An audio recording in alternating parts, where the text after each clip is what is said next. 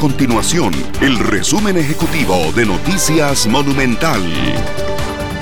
Hola, mi nombre es Fernanda Romero y estas son las informaciones más importantes del día en Noticias Monumental.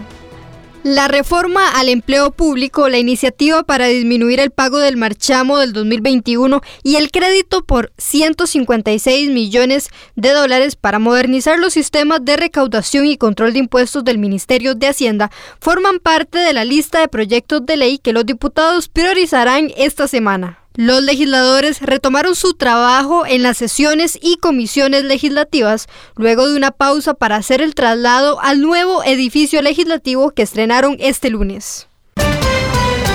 El país registró 929 casos nuevos de COVID-19 el domingo 18 de octubre y 632 casos hoy lunes 19 de octubre, llegando a un total de 97.075 casos confirmados por COVID-19.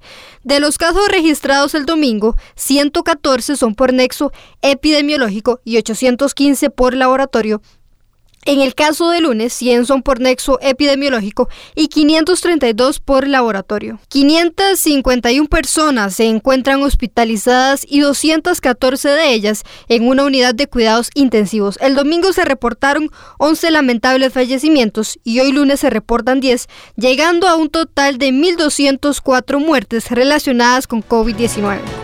Estas y otras informaciones usted las puede encontrar en nuestro sitio web www.monumental.co.cr. Nuestro compromiso es mantener a Costa Rica informada. Esto fue el resumen ejecutivo de Noticias Monumental.